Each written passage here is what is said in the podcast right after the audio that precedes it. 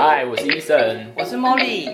我们这一个礼拜要来聊的书是《卡片和笔记》。那《卡片和笔记》的作者是申克·艾伦斯。那为什么这个礼拜会看这本书呢？纯粹是因为跟风，因为我发现这本书就是蛮多人在聊的，而且很多人说，哎，终于出中译本，然后我就很好奇是什么样厉害的那个最高效思考笔记术，就想说是什么厉害的笔记术，就想来读读看，所以就这礼拜选了这一本书来看。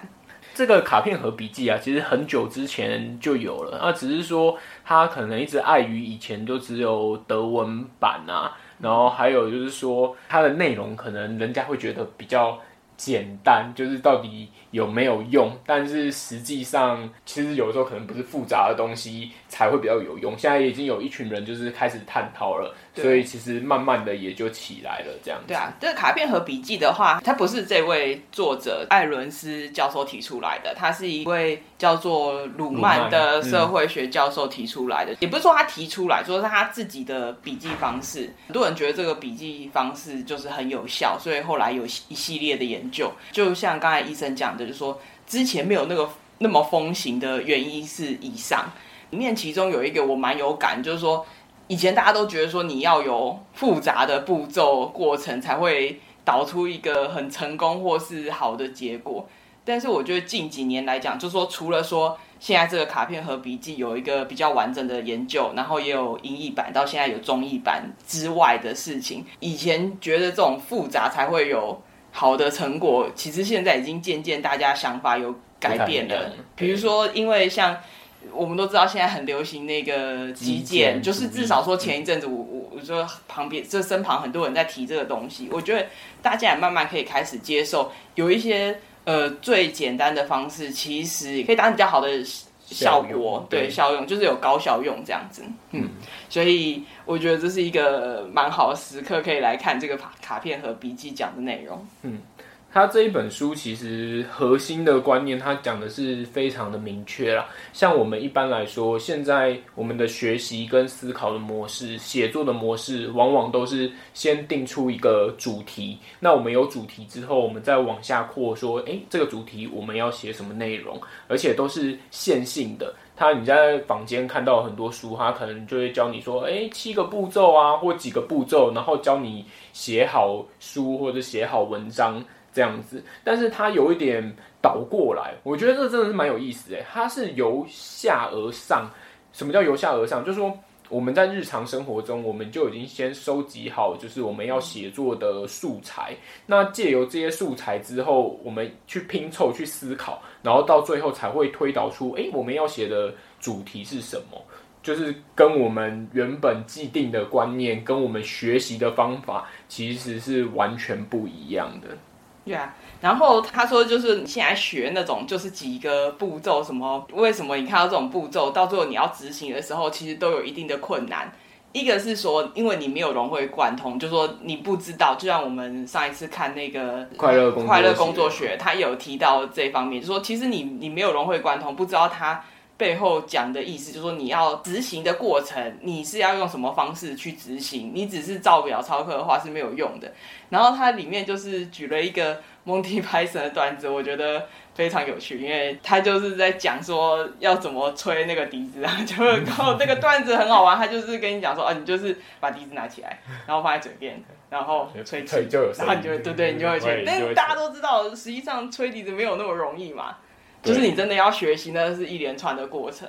那只是告诉你步骤，其实没有什么用，没有太大的用。对对对对对，也是一开始他就跟你讲清楚，就是说其实做法非常的简单。它就是分成两个卡片盒，那一个的话，它是书目的卡片盒，也就是说，你今天要写作，你总是会有来源出处，那你就是把它写下来。那另外一个卡片盒的话，它是拆分成一个叫做灵感笔记。然后一个叫文献笔记，这两个会混成，就是你经过思考、经过阅读，然后转化成你会想要说出来的话会变成永久笔记，这是第二个卡片盒。对，最后你放进卡片盒里的东西只有永久笔记、灵感笔记跟文献笔记都是个暂时性的过程，它可能一两天它就丢掉了。永久笔记其实它是经过你后面思考，例如说你突然有一个灵感冰崩跳出来的东西，那你后来可以想一下说，哎，跟你现在在写作的文章就是。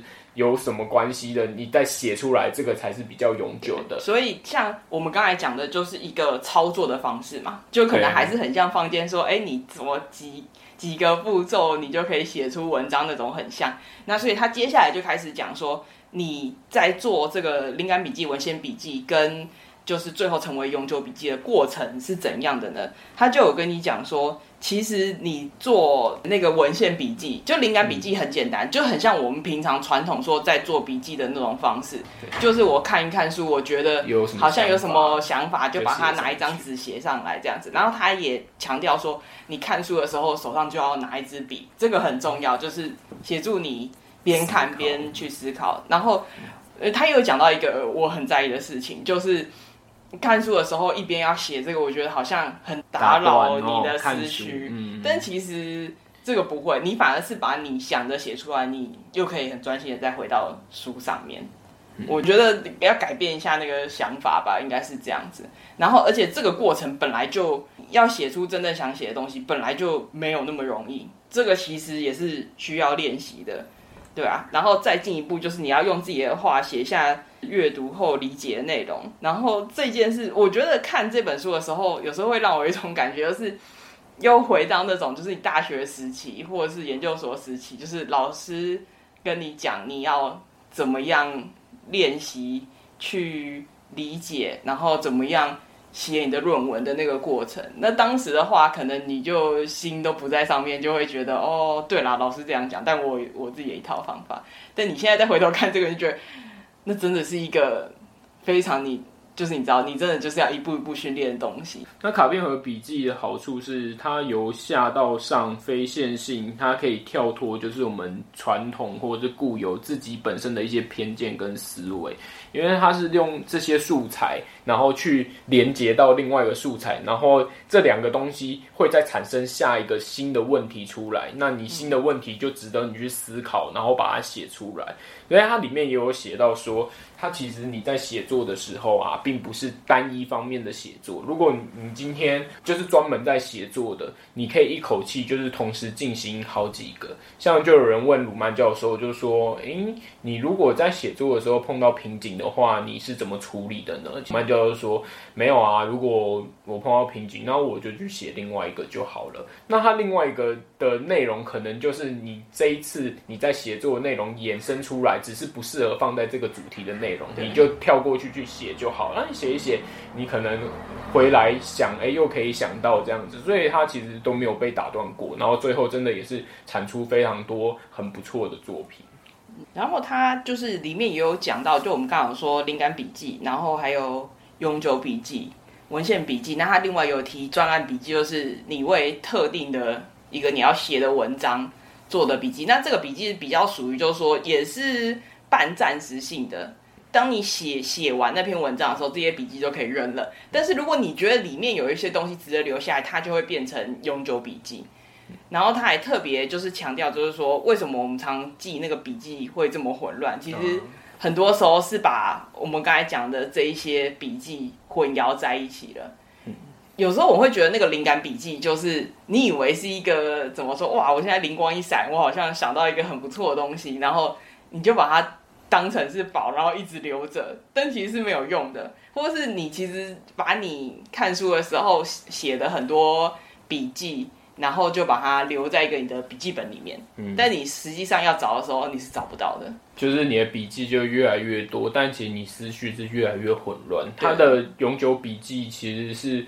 把这些东西全部都消化完，然后转成你自己的东西，才会放进永久笔记里面，嗯，而不是说你想到什么写什么之后你就丢丢进去。因为就像刚刚 Mori 有讲到，其实永久笔记的部分是把你这种文献笔记、灵感笔记加以整理，才会进到永久笔记里面。对，对，才不会说到后面、嗯、哇，笔记一堆很混乱这样子。而且他的一张卡片是真的，就是记一个很很短的内容。然后他有讲到那个很所谓很短的内容到底是怎样。他其实后面有把那个鲁曼教授，就是他的附录啦，又把鲁曼教授的卡片就是秀给读者看，你就知道那真的很短。嗯就像我们刚开始讲的，就是很简单，其实是让你可以去好好的思考，就是做两个不同的笔记之间的结合，它不会写漏漏等都把它弄死，这样的话，你其实反而就比较压缩、比较局限你的想法这样子。而且它这个很有意思，让我想到说，我们常常会在讨论就是记忆的东西，像短期跟长期。嗯像他这一种，他就是比较长期记忆，因为他今天记东西不像我们平常在学习，他是死记硬背。那死记硬背，其实我们只要超过七个数字的话，基本上要记起来。这样的排序是非常的困难。当然啦，世界上也是有一些人就是很天才，就是他有举例。那也不是说很天才，那个其实是有一点疾病吗？我不知道，他反正他东西都忘不了，就是所谓过目不忘啊。然后他也不用什么录音笔，开会内容的字可以。可是这个我们知道，其实就会造成生活上的困扰。你稍微想一下就知道为什么会造成生活上的困扰啦。所以。像长期记忆来说的话，我们是比较偏向是融会贯通的部分。那短期记忆的话，它可能就是像我刚刚讲的，我们考试或干嘛，我们硬背，对，确实 OK。我们国中、高中的时候老师教的东西背起来，对，就过关。可是问题是，这个东西你现在回想一下。你还记得我们以前学的东西是什么吗？但是如果你知道它前后的原因，然后背后的原理，嗯、其实它就会跑到你的深层记忆区，那它就会变长期记忆。对，那作者他就有讲到一个我觉得蛮有意思的，就是动脉跟静脉的例子。如果我们在课本，我们就有看到他说过动动脉它的那个血管壁就是比较厚，那静脉的话，它就是会有瓣膜。那我们可能就记起来，就说哦，动脉血管壁比较厚啊，静脉有瓣膜，我们一般可能就这样记。但是如果你能知道它背后的原因的话，其实你会记得比较久。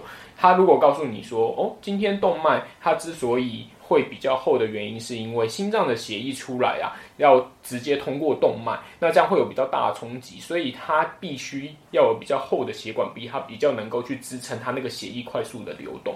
那静脉为什么会有瓣膜？是因为它。是要把血液呢送回心脏去，但是它有瓣膜才可以防止那个血液倒流。那当你知道了这件事情的时候，其实你不用再去记说哦，动脉壁厚，然后静脉有瓣膜。其实你只要想到说哦，心脏的运作原理是这样，你自然而然你就会知道说，哎，实际上其实是这样子，它其实就会让你记比较久。对啊，我觉得这个其实虽然就是作者一直在。书本里面就是讲说，呃，传统的教育方式不是用这种方法去理解，但是我觉得这个东西也其实也是不断在改变啦。就像我们会用故事性的方式去教小朋友一些，比如说历史的内容啊、地理啊，或是你常常会看到什么用漫画学习数学啊，就是它其实是类似的东西，它让你理解，你就不会死记，你会记得那个情境。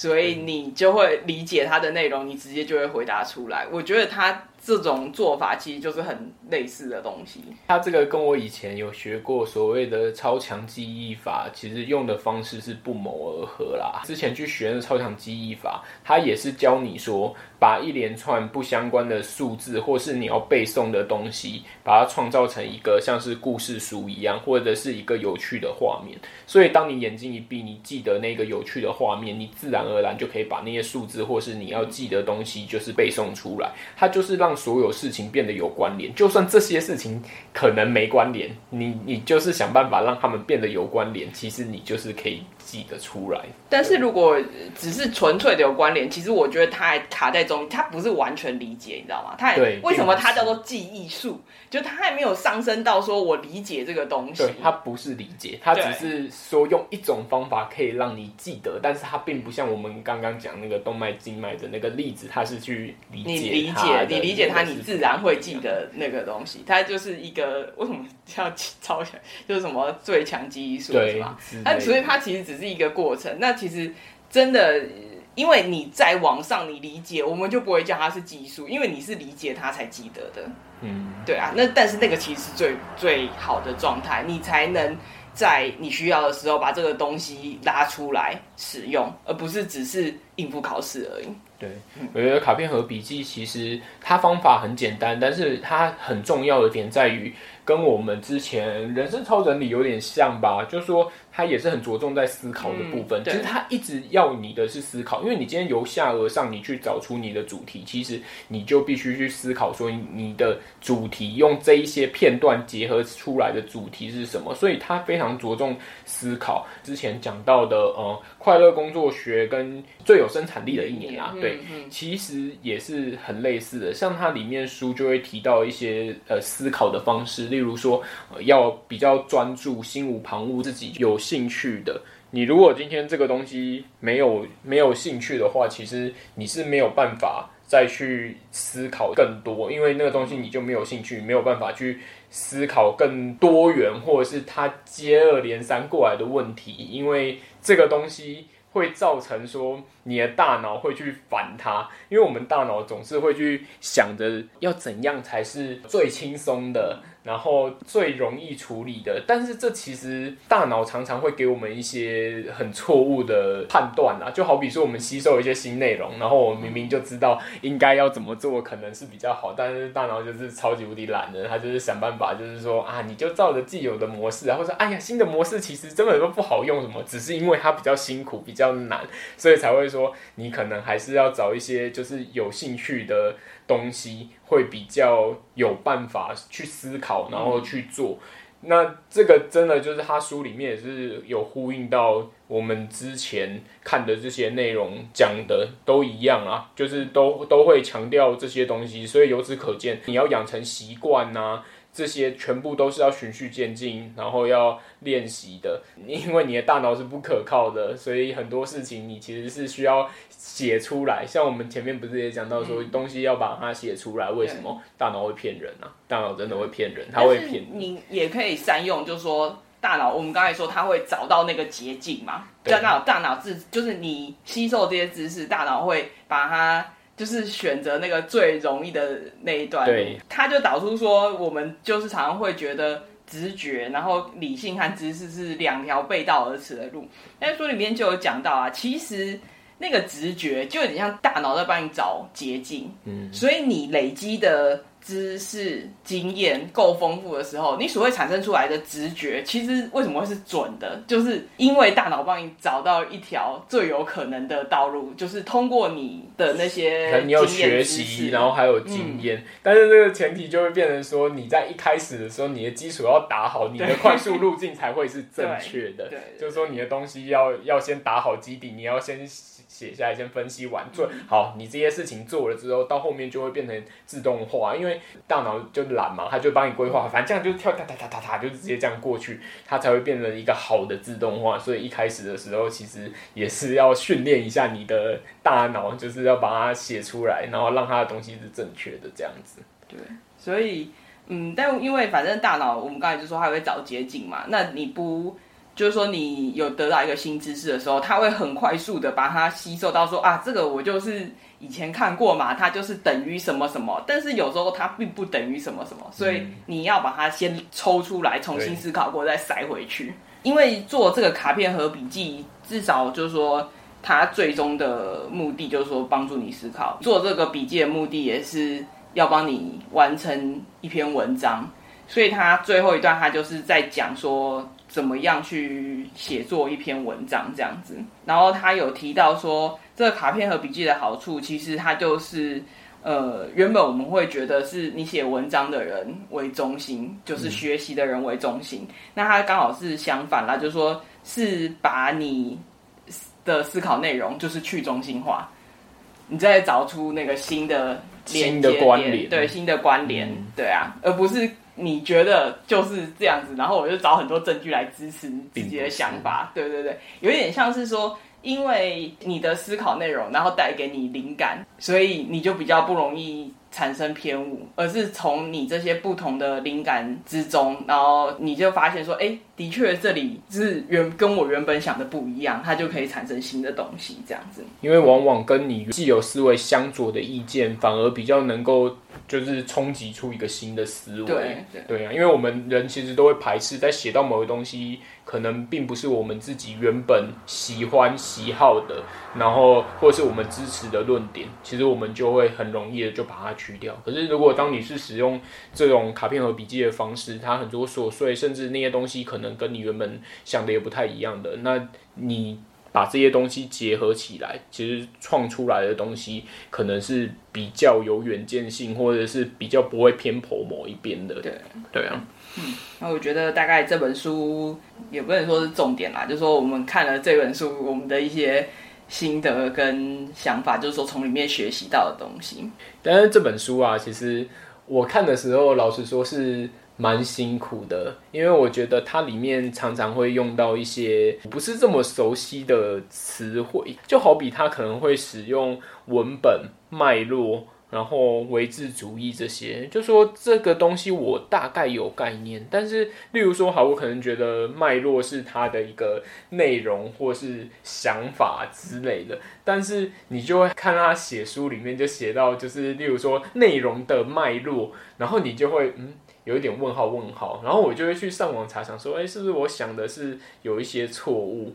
但是实际上好像也不完全是错误。但我就觉得这个对我而言其实蛮辛苦的，就是说看到这些大体的内容，整本书的内容是 OK 的，但是我觉得我细节的部分我就比较难去注意到。对啊，就是呃，看这本书你就有一个感觉，其实它比较偏向，就是说你当然说各种类型的那种知识性的内容的写作都适用，但是比较专注在就是有点像写论文啊，就是它的方法比较适合。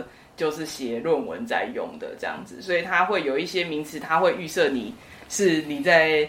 你是学术性相关的，你对对对，一看就知道这个是什么意思，你不用再多想这样。那可能我看的书比较多，都是跟商务相关的。这让我想到，就像我们一开始在讲那个财富自由的部分，也会讲到就是机会成本这个词。那机会成本这个词，全对我而言就是很简单，就是说，哎，如果你今天你选择了这一个，那其他你放弃的里面成本最高的那一个，就是所谓的机会成本。我对我而言可能。很直观，但我相信有很多听众可能也会觉得，嗯，这是什么东西？会不会就像我看到上面写文本脉络、唯志主义是一样的道理啊？所以这一次，这一次我们卡片和笔记呢，就讨论到这边。那大家如果有什么想法，或是有什么不错的建议内容的话，欢迎分享给我们哦。那我们就下次见喽，拜拜，拜拜。